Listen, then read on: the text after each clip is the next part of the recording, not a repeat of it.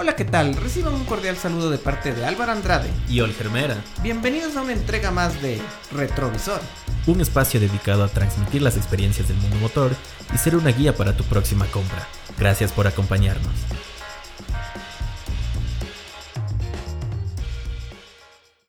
Hola, ¿qué tal? Bienvenido a un episodio más de Retrovisor.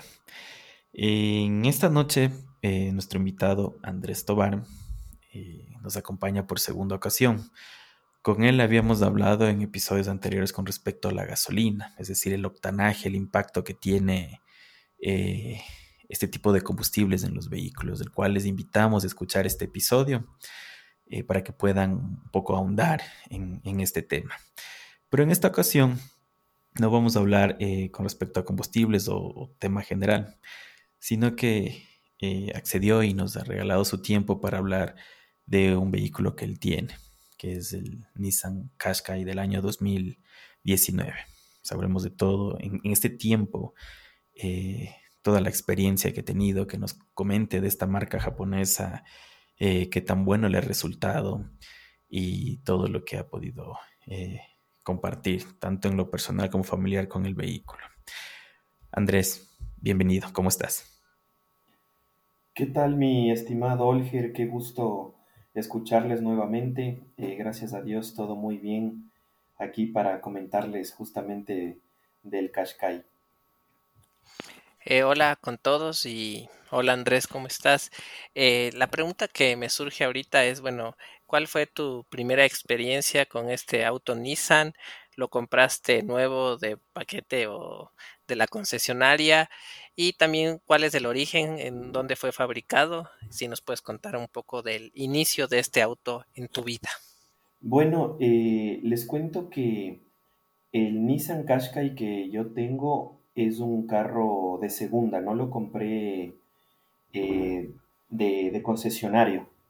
Resulta que, bueno, yo tenía anteriormente un, un Mazda CX9 del 2008 y también tenía un Toyota Prius, un híbrido. Entonces, bueno, se dio la oportunidad de, remodelar, digamos, eh, los vehículos. De hecho, tuve algunos problemas con, el Mazda porque ya era viejito. 2008 me empezó a dar problemas con la caja automática. Entonces, para no meterme en ese lío, la verdad decidí venderlo, eh, al igual que el Prius, y con eso eh, hicimos una, una compra de vehículos más nuevos. El Nissan que yo tengo es un 2019, es de, color vino y eh, realmente fue, fue chévere porque yo tengo un amigo que tiene un patio de autos y con él he hecho, digamos, eh, compras de, vehículos. Eh, es un ex compañero de la universidad, entonces nos llevamos muy bien. Así que, bueno, él, me, me apoya en eso y, solemos ahí hacer eh, los negocios para, para la compra y venta de los carros.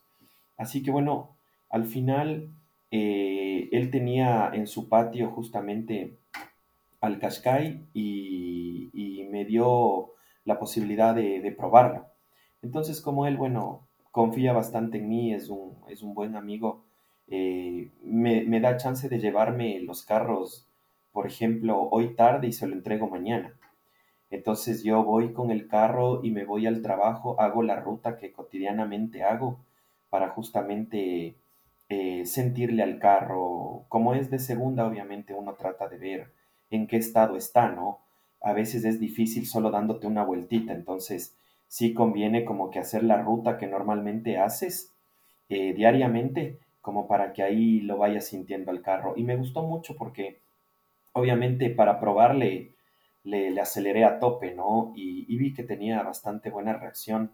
Es un motor 2.0, eh, 2000 eh, centímetros cúbicos y, tiene, tiene un buen pique, o sea, apretándole a fondo reacciona bastante bien. Entonces, esa, esa fue como que, como que mi experiencia con, el carro eh, es de, fabricación japonesa. Voy escuchando de invitados que, que optan por, por comprar eh, de segunda mano. Y me gustaría saber de ti, ¿por qué optaste por comprar segunda mano? Hay, uno, escucha varios eh, argumentos al respecto.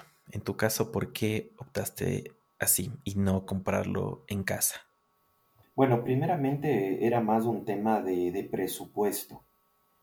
Entonces, la ventaja que, digamos, yo tengo con, con este amigo es que él me recibe los carros a un precio no tan bajo como usualmente un, un dealer de autos usados, obviamente por el negocio, por su giro de negocio, tratan de comprar lo más barato y, vender eh, el mejor precio posible dentro de, de, lo que se valora en el mercado, ¿no? Entonces, eso obviamente a mí me daba la posibilidad de no perder tanto en, los vehículos que tenía y, optar por vehículos de un, de un modelo eh, más nuevo, porque yo tenía un, el Prius era 2013 y el, y el Mazda era 2008, entonces me pasé, obviamente no, claro, que di una buena cantidad de dinero encima que lo estoy pagando todavía, pero era un cambio que valía la pena. Entonces estoy con el Qashqai 2019 y un Sonata 2017, porque bueno, carros menos recorridos eh, no, dan, no dan mucho problema. Eh, por el año todavía estaban dentro de una cobertura de garantía si es que yo puedo, si es que yo eh, decido hacer uso de los servicios del concesionario. Em, así que Mm, yo te diría que esa es una de, las razones. Y, o sea, primero presupuesto, ¿sí? Y, segundo, porque cuando compras carro usado, a veces tienes la posibilidad de optar por modelos que tal vez no tienes la capacidad financiera para comprar los nuevos. Y obviamente si compras un carro con unos 3, 4 años eh, más antiguo, hasta unos 5 años, estás comprando una buena opción. es un carro que te gusta, un carro que, has querido y sobre todo que no te va a costar lo que te costaría eh, nuevo. Y tienes un vehículo que obviamente todo depende del kilometraje y el estado. Y si es que eso es favorable, eh, tienes un carro eh, para largo, o sea, un carro que te va a durar, que no, no está, no tiene problemas, ¿me, ¿me entiendes? pero para eso sí es importante probarlo bien e investigar un poco, pues, o sea, por ejemplo, yo lo que hago es irme al concesionario y ya, más o menos te das cuenta el, carro de dónde es, ¿no? Yo, yo vivo en el valle. Entonces, si es un carro del valle, es más fácil ir al concesionario, como no es que hay un montón de concesionarios, aquí tienes uno de Nissan, uno de Renault, uno de, de cada marca. Entonces vas, pones la placa y como también ellos tienen no solo sucursales acá en el valle, sino en otras ciudades. Entonces ellos te ven el historial y te rastrean. Entonces ahí yo averiguo qué trabajos nomás le han hecho al carro, qué tan buen mantenimiento ha tenido eh, a lo largo del tiempo que lo tuvieron los otros dueños. Y obviamente ahí eh, analizas también cuántos dueños ha tenido. Ahí pues en la página de, del SRI puedes meterte y con la placa ves si está matriculado o no está matriculado y puedes ver el historial de, de, pagos. Entonces, cada vez que vos ves una transferencia de dominio, ya sabes de cuántos dueños fue. Porque, claro, a veces en el patio te dicen es un solo dueño, pero vos te metes y ves, puta, tienes dos, tres transferencias de dominio, entonces dices, no, pues. Entonces, así más o menos vas optando. No es una fácil decisión, pero si tienes un vehículo en buen estado y con, con relativamente pocos kilómetros, eh, y tú lo probaste y lo sientes bien al carro, pues no, no deja de ser una buena oportunidad. Em, o sea, me parece muy interesante lo que nos vas contando y también como a los que nos escuchan, como estas pequeñas tips o estrategias que también nos vas dando sobre al momento de comprarse un auto usado, esto de medio ir a la concesionaria y tienes el rastreo de todos los dueños, ver por la placa, son cosas que ayudan también a la gente que nos escucha al momento de comprar un auto usado. Y un poco ya entrando en el tema de tu vehículo, Eh, ¿Cómo lo sientes en la parte de potencia? Yo sé que, bueno, tu casa y tu trabajo también tienes una distancia un poco larga que tienes que recorrer todos los días. Eh, ¿Cómo es manejarlo en este tema de la potencia dentro de la ciudad con el tráfico de Quito, la Simón Bolívar o la está la autopista Rumiñahui o en tráfico y un poco en carretera, si nos puedes comentar. Eh, claro que sí, Alvarito. A ver, les cuento. A ver, el carro, em, como les decía, es un motor 2.0. El carro, cuando tú le aceleras a fondo, tiene una buena reacción, pica bastante bien.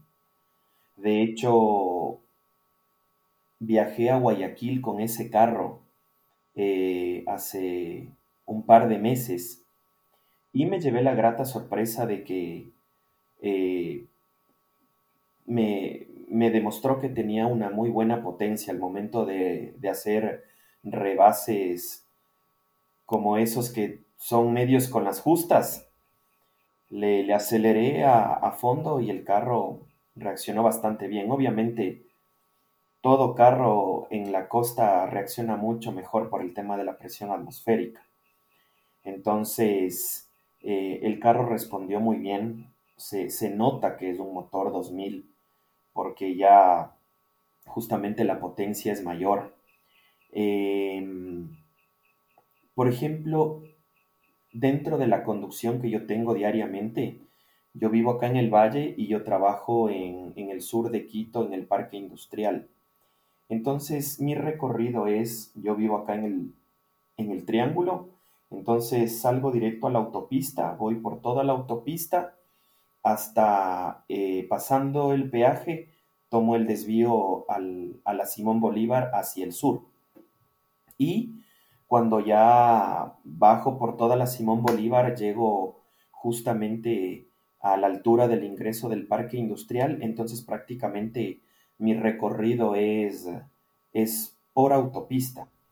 Entonces, obviamente, eso ayuda para que el consumo del vehículo sea, sea mejor, ¿no? Porque no circulo frecuentemente dentro de ciudad. Eh, de todas maneras, el viaje de ida es como que por la, por la autopista Rumiñahui es toda la cuesta y hasta, hasta justo el partidero que, que es hacia Tambillo o hacia el puente de Guajaló hasta ahí, digamos, también es cuesta la Simón Bolívar. Entonces, claro, ahí yo siempre le voy chequeando el consumo de combustible. Eh, es un carro que da un promedio, porque yo siempre le estoy monitoreando el consumo. Eh, yo he logrado con ese carro así, sin acelerarle mucho, o sea, cuidando el consumo, he logrado hasta que me dé un promedio de 50 kilómetros por galón en la tanqueada. Para un carro 2.0 o 50 kilómetros por galón a mí me parece súper bueno. Lo más bajo que me ha dado ya, por ejemplo, recorriéndole aquí en el valle, a veces, qué sé yo, el fin de semana no sales tanto a la autopista, estás más cerca que vas a verles a tus papás y ahora hay tráfico por todos lados. O a veces uno también se va a Cumbayá o a Quito y, y también hay tráfico lo que, lo que menos me ha, o sea, digamos, cuando he tenido el mayor consumo, ha sido unos 38 kilómetros por, por, galón. Obviamente ahí sí eh, el rendimiento ha bajado, pero, pero bueno, por obvias razones. O sea, como a todo carro uno tiene que acelerarle módicamente, ¿no? El carro, por ejemplo, lo que sí me he dado cuenta es que a veces eh, si uno quiere acelerándole poco que reaccione rápido, no lo hace. Si necesitas como que asentarle un poquito más al acelerador para que como que coja el impulso que, tú necesitas. Porque si tú lo vas haciendo a veces acelerando gradualmente, el, carro es un poquito vago, ¿sí? Pero al rato que tú necesitas asentarle, sí reacciona el carro y, y anda bastante bien, anda bastante bien. Entonces, eh, eso te podría decir con, relación a, la, potencia y más o menos el consumo que tiene. Eh, con respecto al consumo de, de, combustible que, venías conversando. Eh, tengo dos preguntas aquí y siento un poquito más concreto con la respuesta. ¿Cuánto se te va en, económicamente hablando a la hora de tanquear? Y el tema del mantenimiento. Es un modelo que a la hora de llevar a las revisiones eh, en la mecánica ¿Es económico? ¿Sus partes son económicas? ¿O es un modelo que sí hay que invertir generosamente para sus mantenimientos? Sabes que, mm, a ver, eh, con respecto a la primera pregunta, em, yo le pongo extra. Obviamente, cuando les conversé de esto de probar los carros con, los combustibles, cuando conversamos el otro capítulo, em, el carro no da ningún problema con la extra, no cascabelea y yo he probado con inclusive con la Super de 95 octanos y yo le siento al carro exactamente la misma potencia, el mismo rendimiento. No varía. De hecho, pregunté en el concesionario y ellos la única recomendación que me dieron como, como fabricante, como Nissan, es que no le deje bajar pero ni un milímetro más abajo del cuarto, porque la gasolina extra funciona bien para el carro, no tiene ningún problema, el carro camina bien, como les decía, pero si le dejas bajar a este, a este vehículo de, del, cuarto, eh, corres el riesgo de que obviamente eh, haya un desgaste prematuro del sistema de inyección porque la gasolina extra, al ser una gasolina que, es como muy sucia, entonces eh, bajándole el cuarto ya empieza a absorber la suciedad, los sedimentos que pueden estar en el tanque de combustible. Entonces esa es una recomendación importante, ni bien llega al cuarto a tanquearle. Cuando la capacidad del tanque de combustible de este es de, em, a ver, es de más o menos unos 18 galones. Eh, es un tanquecito grande, es un tanquecito grande. Entonces, al cuarto, a mí me entran entre 12 y 13 galones. Y esos 12 y 13 galones me están dando una autonomía cuando, digamos, eh, mi recorrido es prácticamente solo de la autopista y le hago consumir menos al carro y, tengo este rendimiento de más o menos 50 kilómetros por galón. Eh, el carro sí me ha dado una autonomía con esos 12 o 13 galones de casi unos 600 kilómetros, que a mí me parece buenísimo. Y eh, cuando, digamos, no me, digamos, le he hecho consumir más, he estado más en ciudad, sí me rinden esos, esos 12 o 13 galones estoy entre, ¿qué te digo? 480, 500 kilómetros, que tampoco es despreciable. Por eso yo considero que dentro de la gama del carro y el cilindraje que tiene, a mí sí me parece que es un carro no súper económico, pero es, sí es económico, o sea, sí, sí, sí te rinde, sí es una buena opción. Ahora con el tema del mantenimiento, eso sí me preocupó un poco porque yo, yo me compré este carro, no, no tendrá ni seis meses, ¿no? Y em, lo compré con 65 mil kilómetros. Entonces ya a los 65 mil yo mismo le hice el cambio de aceite. O sea, yo regularmente a mis vehículos em, por la empresa en la que yo trabajo, que es de transporte pesado, tengo buenos proveedores. Entonces, a ellos mismos les pido el aceite, los filtros, y tengo yo en mi oficina mi, mi, bodeguita, mi stock de, filtros y de aceite, y yo mismo le hago el cambio en, mi taller, o sea, en el taller de, la empresa eh, que yo trabajo. Entonces, eh, yo le cambié de aceite, pero a los 70 mil, si fui al concesionario, lo que yo usualmente hago es la primera vez, si me voy al concesionario para ver qué le hacen, obviamente para asegurarme, por ejemplo, cómo es caja automática, para que ellos revisen en cuánto tiempo le toca el cambio de la caja automática. Entonces yo les voy preguntando cosas, les voy sacando información. Y en función de eso, lo que yo puedo hacerlo, lo hago yo. Pero cosas más especializadas o donde ellos como fabricantes sí me recomiendan, qué sé yo, repuesto original o, que sea hecho el mantenimiento eh, en concesionario, sí respeto eso para evitarme cualquier problema. Por ejemplo, ellos me decían, me tocaba mantenimiento de frenos las pastillas posteriores tenían que cambiarlas. Eh, me cobraron como ciento y pico de dólares por el juego de, las cuatro pastillas posteriores. Me pareció carísimo. Pero bueno, el tema es que son pastillas 100% carbono, pero de todas maneras sí me parecieron muy costosas.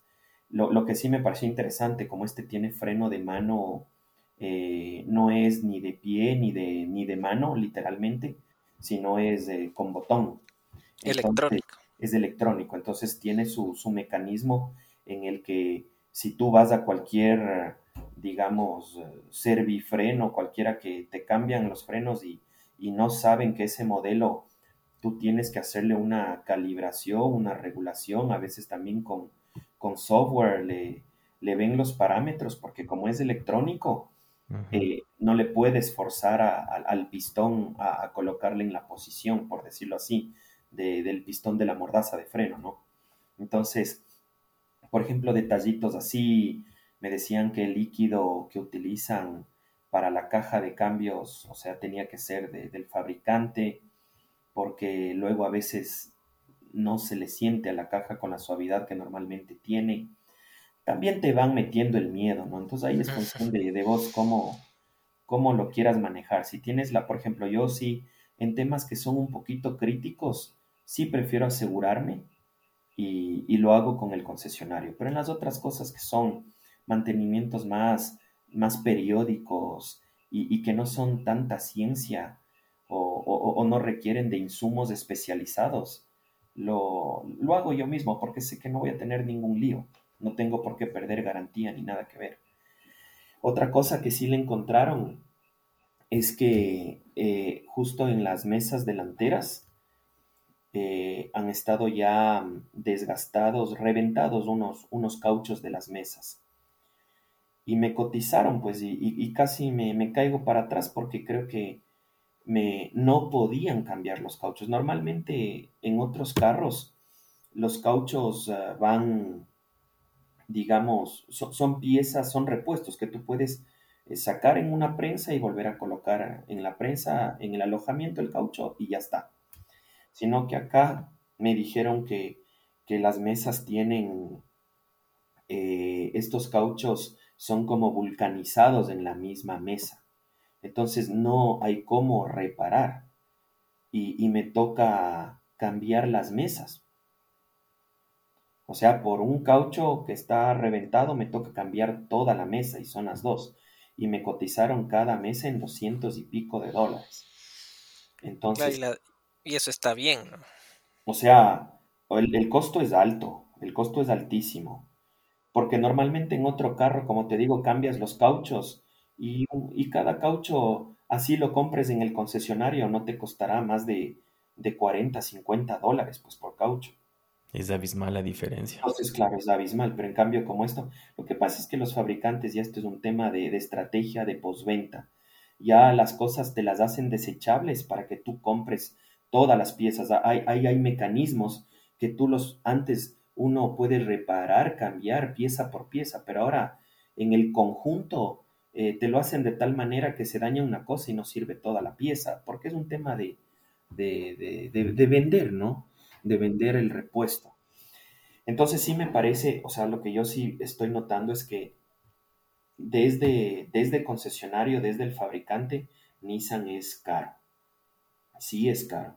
Entonces ahí uno tiene que ver alternativas, ¿no? Eh, primero ver, buscar el repuesto original en otros almacenes de repuestos que puedes encontrar el mismo repuesto a menor costo. O si es que hay reemplazos, eh, empezar a ver un reemplazo que ni sea muy barato ni que tampoco sea eh, tan costoso como el original, ¿no? Toca ahí es preferible ver puntos intermedios y y toca ir probando, ¿no? porque sí hay reemplazos que realmente no sirven para nada. Entonces, en cosas críticas, por ejemplo, temas de, de la caja automática, en eso eh, gástate un poco, pero mantente con el tema del concesionario, porque si ahí te hacen mal, cualquier cosa te van a responder, pero si vas donde el maestro Kilodaña y te hace cualquier tontería en una caja porque no tiene la experiencia o no sabe lo que el, tema exclusivo que maneja fabricante, puedes meterte en una reparación mayor. Y eso es un problema. Entonces, eh, ahorita obviamente no le hice el trabajo de las mesas, no siento que el carro, no lo siento pues como que puta, track, track, golpea o algo, entonces realmente ahorita me voy a esperar hasta cuando estrictamente sea necesario porque obviamente dentro de mi experiencia entiendo lo que pasa y, sé que me va a tocar comprar el repuesto completo. O sea, no me voy a arriesgar tampoco a ver que algún científico le haga algún experimento que no me va a durar nada. Pero bueno, obviamente porque dentro del ámbito en el que yo trabajo hay cosas muy similares en los carros pesados también. Entonces uno ya se da cuenta. Así que eso es lo que yo les puedo comentar. Esa ha sido mi experiencia, digamos, ahorita en la parte de mantenimiento. Ahorita eh, quedó pendiente lo de las mesas y, y, bueno, lo, básico que es cambios de aceite, cambio de filtro de aire. Eh, e, eso lo, lo estoy haciendo directamente yo. La parte final de este episodio el siguiente sábado. Los esperamos. Retrovisor y recuerda que los objetos están más cerca de lo que aparentan.